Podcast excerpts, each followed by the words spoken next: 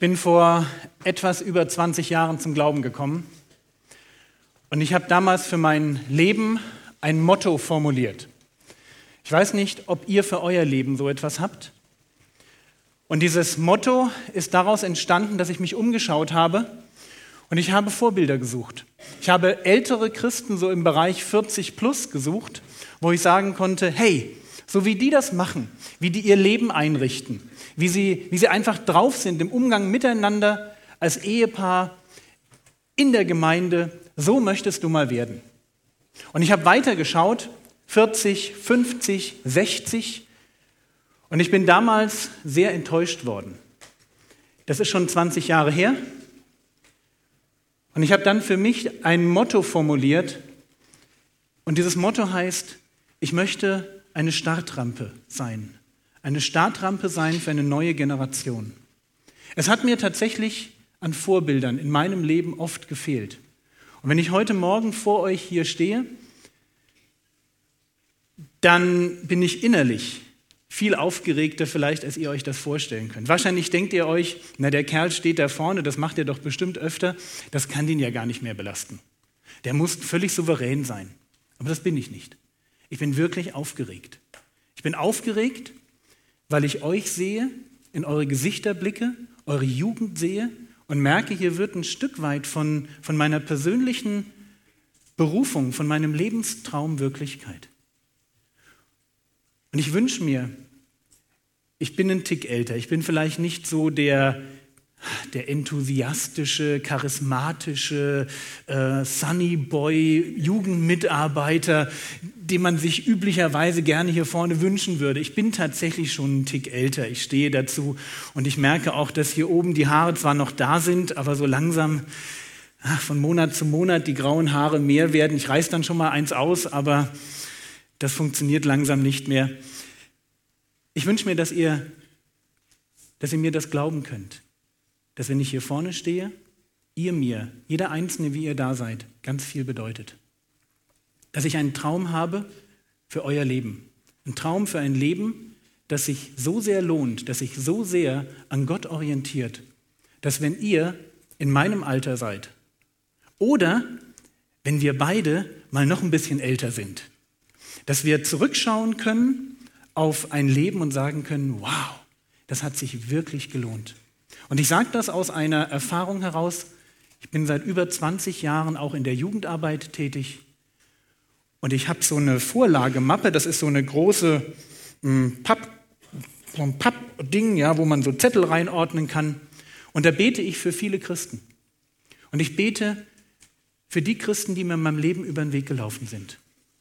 Und wenn ich euch die Traurigkeit zeigen könnte, die in meinem Herzen ist über viele, viele, die mal einen guten Start hingelegt haben und dann im Verlauf der Jahre einfach weggebrochen sind, wo am Ende, also ich kann eigentlich so eine Band, die Band war klasse und ich denke, an einem Zelt war die Band genauso gut, aber wenn ich dich als Sängerin hier vorne sehe, ja, muss ich an eine Frau denken, in die damals vor 20 Jahren alle Jungs verliebt waren. Blond, blauäugig, wunderschön. Geistlich so gut drauf, dass du dir gesagt hast, wow, und dann hat es irgendwann in ihrem Leben einen Knack gegeben. Und dann hat sie Gott den Laufpass gegeben.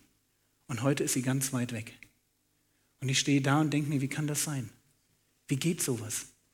Und mein Wunsch ist, dass ich ein bisschen dazu beitragen darf, dass es in eurem Leben nicht passiert. Wir wollen reden über ein Thema Mann und Frau. Möchte heute Morgen erst einmal die Frage beantworten, warum ist das überhaupt ein Thema? Warum soll man sich mit der Frage Mann sein, Frau sein auseinandersetzen. Und ich möchte zwei Antworten oder zwei Ideen geben, warum das Thema wirklich relevant ist.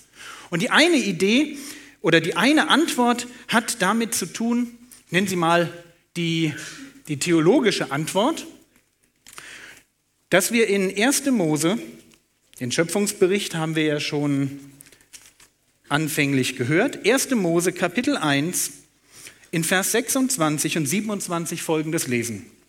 Und Gott sprach, lasst uns Menschen machen, in unserem Bild uns ähnlich. Vers 27, und Gott schuf den Menschen nach seinem Bild, nach dem Bild Gottes schuf er ihn, als Mann und Frau schuf er ihn.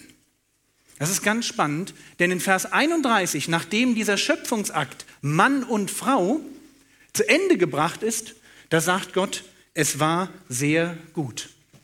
Die theologische Antwort auf die Frage, warum soll ich mich mit Mannsein und Frausein beschäftigen, hat damit zu tun, dass Gott den Menschen nach seinem Ebenbild geschaffen hat. Es ist also nicht so, Gott wird zum Schöpfer und denkt sich, naja, ich mache halt einfach mal den Mann, ja, dann hat er da so Adam, dann schaut er sich Adam so eine Weile an und Adam ist irgendwie in seinem Ebenbild geschaffen und irgendwann später kommt dann, naja, so, so einfach später, ja, ist irgendwie noch nicht so ganz fertig, noch Eva dazu. Nee, Gott überlegt sich, wie kann ich, wie kann ich mich selber offenbaren?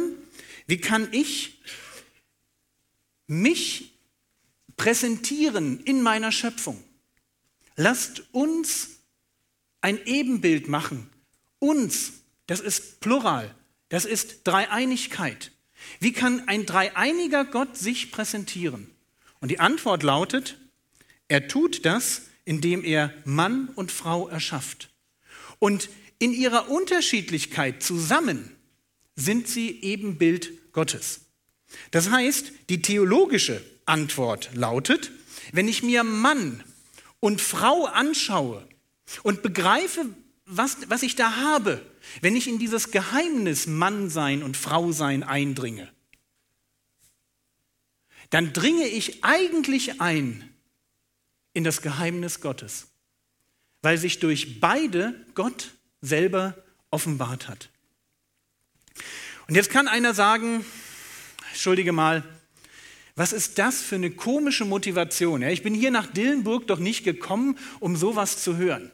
Gott soll sich offenbaren, Gott soll erkennbar sein in Mann und Frau. Mann, ist das wirklich so wichtig, dass man Gott erkennt? Im Johannesevangelium wird einmal ewiges Leben definiert. Und da heißt es in Johannes 17, Vers 3, dies aber ist das ewige Leben, dass sie dich, den allein wahren Gott und den du gesandt hast, Jesus Christus, erkennen. Ewiges Leben, das Leben mit der höchsten Qualität, fängt da an, wo wir uns auf die Suche nach Gott machen, wo wir es zulassen, dass diese Suche in unserem Leben Priorität bekommt, wo wir anfangen, uns nach Gott auszustrecken. Und eine Möglichkeit dazu, eine Möglichkeit, Gott zu erkennen, ist, dass wir uns einlassen auf seine Offenbarung. Und Gott offenbart sich auf unterschiedlichste Weise. Gott offenbart sich in der Schöpfung, Gott offenbart sich in deinem Gewissen, Gott offenbart sich hier in seinem Wort. Gott offenbart sich auch in Mann und Frau. Und indem wir dieses Mysterium, dieses Geheimnis Mann und Frau versuchen zu packen, in dem Moment fangen wir an, uns direkt mit Gott zu beschäftigen. Wenn wir, wenn wir begreifen, dass Mann und Frau wie so ein Puzzle sind, unterschiedliche Steine, die zu etwas größerem Ganzen zusammengefügt werden müssen, fangen wir an, in, in das Geheimnis der Dreieinigkeit Gottes vorzustoßen, wo auch durch dasselbe, was Mann und Frau miteinander verbindet, nämlich Liebe, wo auch da die drei Personen der Gottheit miteinander verbunden sind. Und von daher ist diese theologische Antwort, du bist als Mann und als Frau nach dem Ebenbild Gottes geschaffen. Und zusammen stellt ihr dieses Ebenbild dar. Ist eine ganz, ganz richtige Antwort. Und dann habe ich das so gedacht und dachte mir, super, jetzt bist du in deinem Elfenbeinturm gefangen, jetzt, was kannst du jetzt noch bringen? Was könnte man, gibt es irgendeinen Grund, der vielleicht ein bisschen, ein bisschen peppiger noch ist, als nur zu sagen, du musst Mann sein, verstehen, damit du Gott verstehst? Und dann dachte ich mir, na klar, wir hatten doch einen Deal mit dem Königshaus. Ja, die sollten vorbereitend für uns hier in Dillenburg da so eine kleine Sache gestern machen. Darf ich mal das Bild haben, bitte? Ah, genau. Also, warum soll ich mich mit der Frage beschäftigen, was ein Mann und was eine Frau ist? Das ist die Antwort, die dich vielleicht mehr begeistert. Wenn ich das Wort Dreieinigkeit in den Mund nehme, denkt jeder an Theologie. Wenn ich das Wort Sex in den Mund nehme, nicht. Dabei, ich muss nur einen kleinen Tick weiterlesen, die Stelle, die ich vorhin gelesen hatte, 1. Mose 1, Vers 27. Und Gott schuf den Menschen nach seinem Bild, nach dem Bild Gottes schuf er ihn als Mann und Frau, schuf er sie und Gott segnete und sprach zu ihnen, seid fruchtbar und mehret euch. Wow, schön. Schön, seid fruchtbar und mehret euch. Also, ich habe diesen Schöpfungsauftrag und natürlich geht es irgendwie darum, dass wir Gott erkennen. Aber äh, sind wir ehrlich, über solche Fragen mit Gotteserkenntnis, da können sich die Ältesten einer Gemeinde Gedanken machen und Leute, die irgendwie auf der Kanzel stehen. Aber was uns wirklich interessiert, ist doch was ganz anderes. Was uns wirklich interessiert ist, seid fruchtbar und mehret euch. Also, ich bin wirklich kein Freund kann ich mein Bild nochmal haben von Kate und William, bitte? Ich bin wirklich kein Freund von Königshäusern. Ich muss sagen, das ist immer so ein bisschen, was echt an mir vorbeigeht. Und ich hatte gestern, weil ich auf der Reise war, keine Gelegenheit, Fernsehen zu schauen. Aber ich hatte neben mir eine Frau sitzen, die ständig, wenn im, im Radio auch nur so ein halber Bericht war über, wie war denn ihr Kleid? Zu mir gesagt, kannst du mal lauter machen? Kannst du mal lauter machen? Typisch Frau. Und ganz ehrlich, ein bisschen habe ich mich auch gefragt, na, wie wird das ganze Brimborium sein? Warum? Warum kann, ich weiß nicht, ob eine Milliarde Menschen sich das angeschaut hat, ich würde das mal so grob schätzen, aber warum ist so eine, so eine Hochzeit da irgendwo in, in London für die ganze Welt so interessant? Warum? Ich sag's dir, ist ganz einfach. Weil im Grunde unseres Herzens wir alle etwas in uns tragen, was sich nach einer leidenschaftlichen Liebesbeziehung zu dem Prinzen oder der Prinzessin sehnt. Und das sage ich als jemand, meine Kindheit ist total verkorkst. Meine Eltern haben sich scheiden lassen, da war ich vier. Danach bin ich ein bisschen rumgeschubst worden und wusste nicht so genau, wo ich hingehöre. Und trotzdem, ich bin zwar durch meine Kindheit zu jemandem geworden, der ziemlich knallhart war, aber in meinem Herzen tief drin habe ich diese Vision, dieses irgendwo da draußen muss es die eine geben, an die ich mich verlieren kann. Diese eine, die Soulmate ist, die irgendwie zu mir passt, die, die mit mir sich auf die Reise macht, auf dieses Abenteuer macht, Liebe zu entdecken, die mich liebt und die von mir geliebt wird, die mit mir, so wie es dieses alte Buch hier sagt, zu einem Fleisch wird, mit mir verschmilzt, meine Grenzen aufweicht, mich erweitert. Das muss es irgendwo da draußen geben. Ich habe es bei meinen Eltern nicht gesehen, bei meinen Großeltern auch nicht. Und bei vielen Menschen um mich herum glaube ich, das ist überhaupt nicht da. Aber ich habe trotzdem in meinem Herzen das. Ich bekenne, ich habe Titanic gesehen. Ich habe geheult. Warum? Ich glaube ganz einfach, weil es etwas gibt in diesen Filmen. Da, da ist ein Mann und eine Frau und sie suchen sich Aragorn heiratet Arwen. Eigentlich könntest du den Film ausmachen vorher, ja? Alle großen Schlachten sind gelaufen, aber nein, du lässt die Endszene noch laufen, du willst sie noch sehen, du willst noch den Kuss erleben. Warum? Warum ist die schnulzigste Bettszene, die irgendwo gesendet wird, was macht das in uns? Warum glauben wir, ja, irgendwie ist da was dabei, irgendwo, da muss irgendwie ein Stückchen Wahrheit sein? Die Antwort ist ganz einfach, weil Gott uns als Mann und Frau gemacht hat, als Spiegel seiner selbst. Und im Zentrum Gottes, Gott ist ein eifersüchtiger Gott, ein leidenschaftlicher Gott, ein Gott, den du nicht zähmen kannst. Im Zentrum Gottes steckt diese Leidenschaft. Und deswegen hat er zwischen Mann und Frau etwas geschaffen, was sich eigentlich leidenschaftlich, sinnlich, erotisch, verbindend entfalten, fast schon explodieren möchte. Du möchtest wissen, warum wir uns mit dem Thema Mann und Frau beschäftigen wollen oder warum ich mich gerne damit beschäftige? Weil Gott uns zu Beziehungen berufen hat. Weil Gott ein leidenschaftlicher Gott ist, der sich das wünscht, dass ein Mann und eine Frau eintauchen in eine Beziehung, die sie einfach von den Socken haut.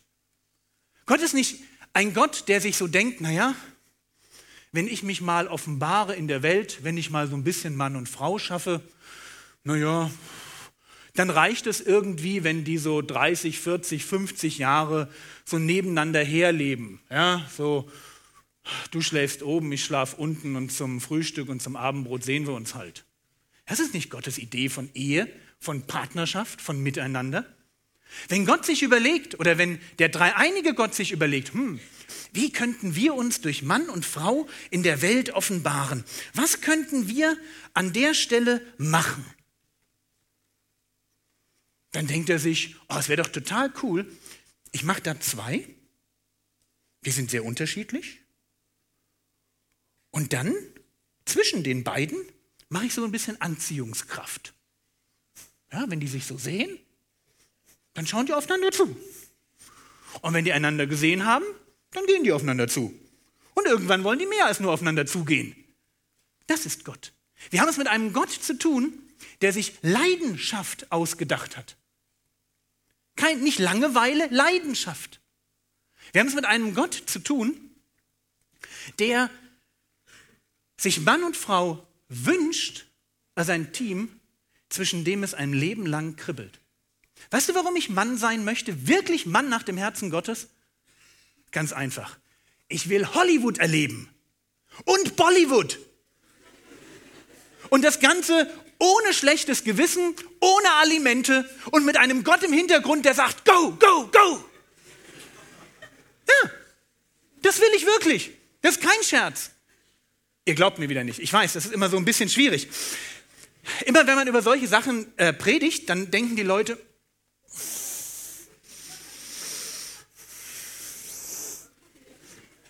so diese Richtung.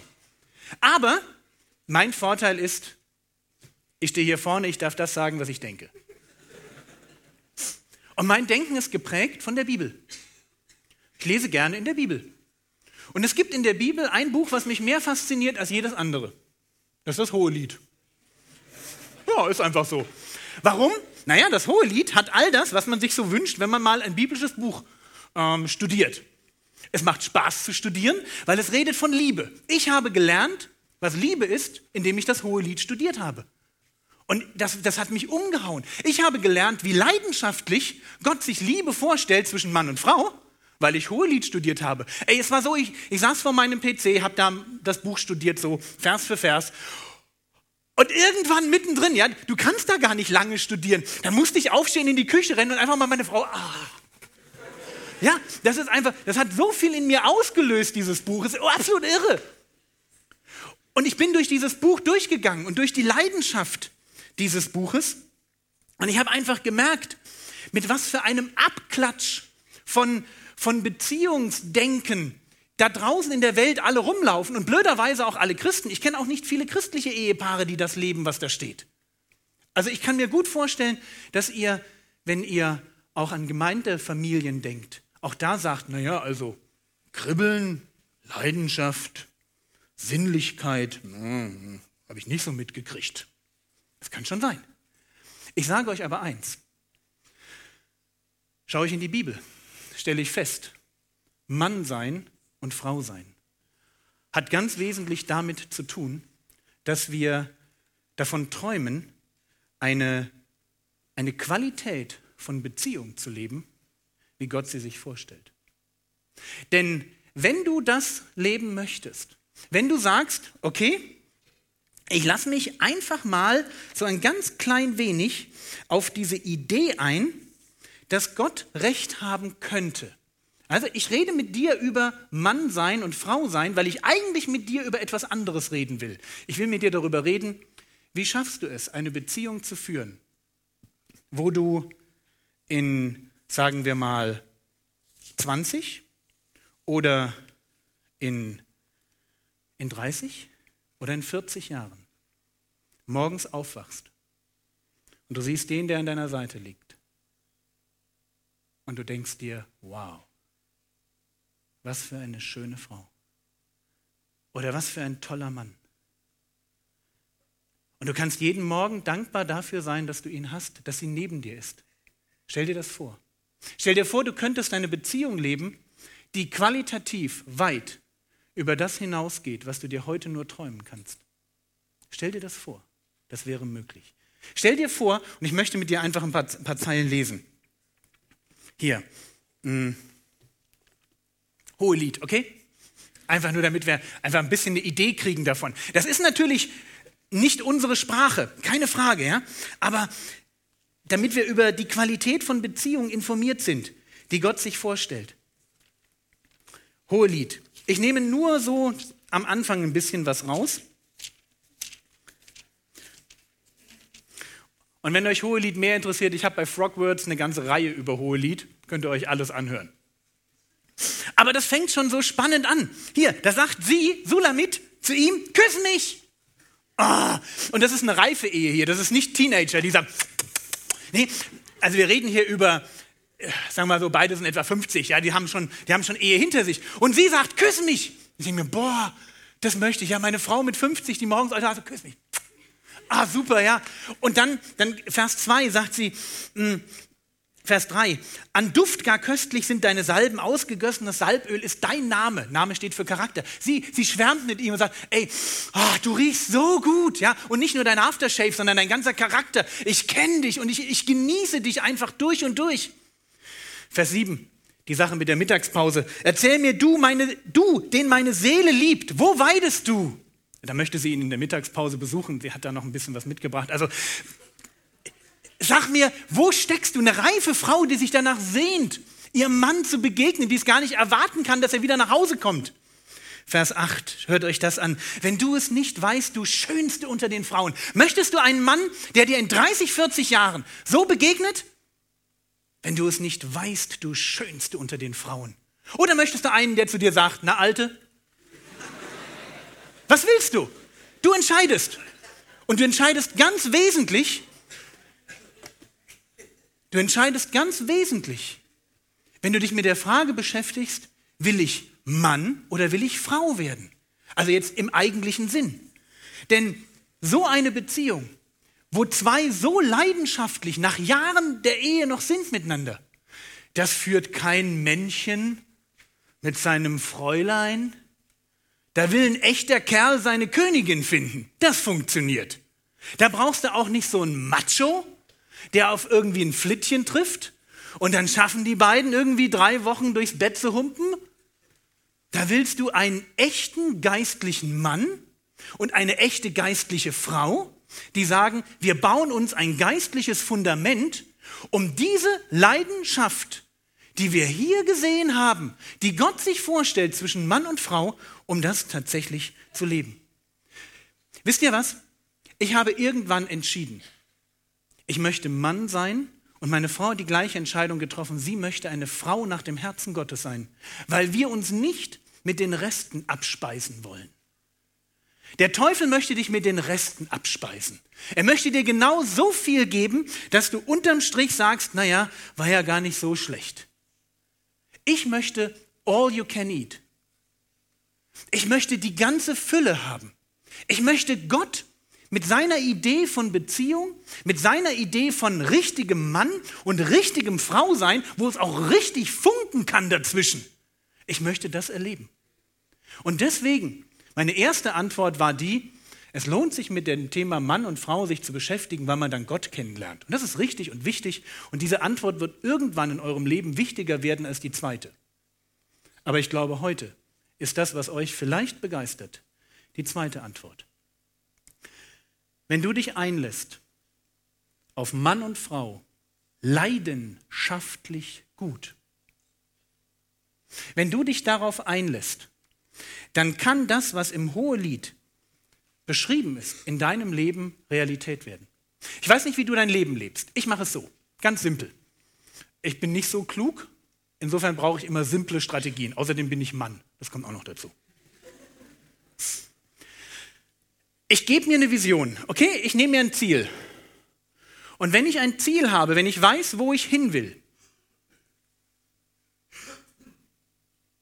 dann laufe ich los. Nicht kompliziert. Das Problem ist das Ziel finden. Das Problem ist wissen, wo ich hin will. Das Loslaufen ist dann relativ einfach. Ja, das ist vielleicht nicht immer ganz schmerzfrei. Ja, manchmal geht man auch einen Schritt zur Seite statt nach vorne. Aber das kriegt man ja mit, weil man hat das Ziel im Blick. Ich möchte euch ein Ziel vor Augen malen. Und dieses Ziel ist aus der Bibel entlehnt. Es ist das Ziel einer leidenschaftlichen Beziehung, die sich nicht in den Flitterwochen abnutzt, wo man nicht sagen muss, ja, damals, als wir noch jung waren, damals war das bei uns auch noch schön. Ja, so wie manche dann bei einer Hochzeit sagen, ja, ja, ihr werdet das auch noch erleben, dass das alles mal anders wird. Nee, ich möchte eine Beziehung wie Salomo und Sulamit, wo zwei ihr Mann sein und ihr Frau sein so ausleben, dass sie miteinander eine Beziehung führen, wo ich davor stehe und sage, wow, das will ich. Genau das will ich. Ich kann das hier zeugnishaft sagen. Ich bin heute nach über 20 Jahren Ehe mehr in meine Frau verschossen, als ich es am Tag unserer Hochzeit war. Wir haben eine tiefere, leidenschaftlichere, innigere Beziehung als an dem Tag, wo wir geheiratet haben. Und wisst ihr, was mich daran fasziniert? Mich fasziniert der Ausblick. Ich denke mir, wenn 20 Jahre schon so einen Qualitätssprung bringen, ich habe ja eventuell noch 40, wenn es gut kommt, ja? Das ist also, versteht ihr, da, da kommt ja noch mal was hinterher. Ich habe eine Vision. Ich habe eine Vision von Beziehung, wo ich sagen kann, da möchte ich hin. Aber um da anzukommen, um diese Vision leben zu können, muss ich in meinem Leben eine Entscheidung treffen. Ich muss die Entscheidung treffen, der Mann zu sein, den Gott sich vorgestellt hat. Wenn ich nur ein Männchen bin oder ein Macho oder ein Pascha oder ein Pantoffelheld oder ein Weichei oder keine Ahnung, was für Modelle es da draußen gibt, was man gerade sagt, das ist es jetzt, werde ich das nie erreichen.